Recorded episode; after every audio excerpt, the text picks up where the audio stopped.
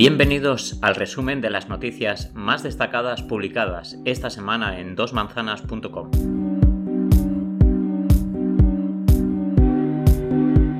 El Tribunal Superior de Justicia de Murcia suspende cautelarmente la aplicación del veto parental.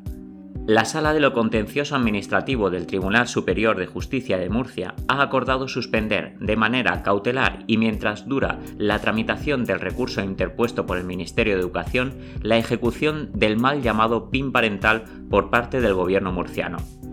Una medida que desde hace años viene reclamando organizaciones ultraconservadoras como Hazte Oír que el gobierno de Murcia ha hecho suya y que autoriza a los padres a prohibir que sus hijos acudan a charlas educativas sobre diversidad y contra la LGTBI-fobia.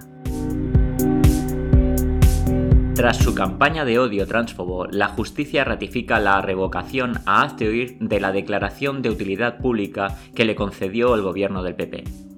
La Sala de lo Contencioso de la Audiencia Nacional ha rechazado el recurso interpuesto por Oír contra la resolución de 4 de febrero de 2019 del Ministerio del Interior que revocaba su declaración de utilidad pública tras su tristemente famoso Autobús del Odio, la campaña que promovió contra los menores trans y sus familias. El tribunal concluye que con dicha campaña la organización ultraconservadora incumplió el deber de promover el interés general en uno de los sus aspectos, el de la tolerancia, previsto en la ley que regula el derecho de asociación y la declaración de utilidad pública. Dictado auto de prisión para el líder del Pilla Pilla, el grupúsculo que intentó reproducir en Cataluña la operativa homófoba de los neonazis rusos.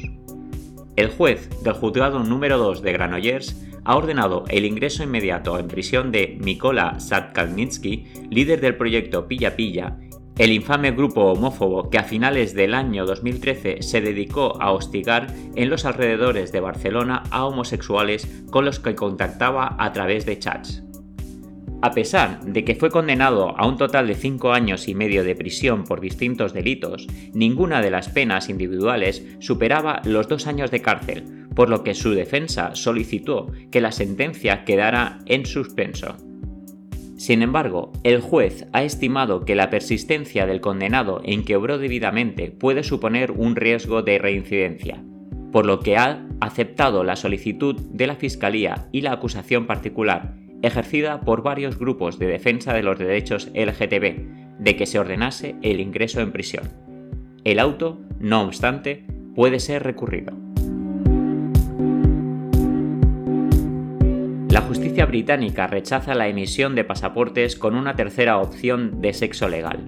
La Corte de Apelaciones de Inglaterra y Gales ha emitido una sentencia en contra de Christine Alan Kane, que había presentado una demanda para que se reconociera su identidad de género con la opción X en su pasaporte.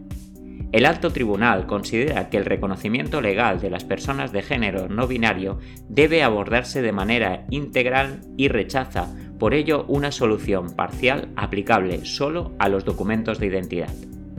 Varios países como Alemania, Australia, Islandia o Malta ya han reconocido terceras opciones de sexo legal. Se publican los resultados que avalan la segunda curación del VIH de la historia. Medios de comunicación de todo el mundo se han hecho ecos de la publicación de The Lancet HIV del segundo caso de curación de un paciente con VIH. ¿Es este caso extrapolable a otras personas con VIH?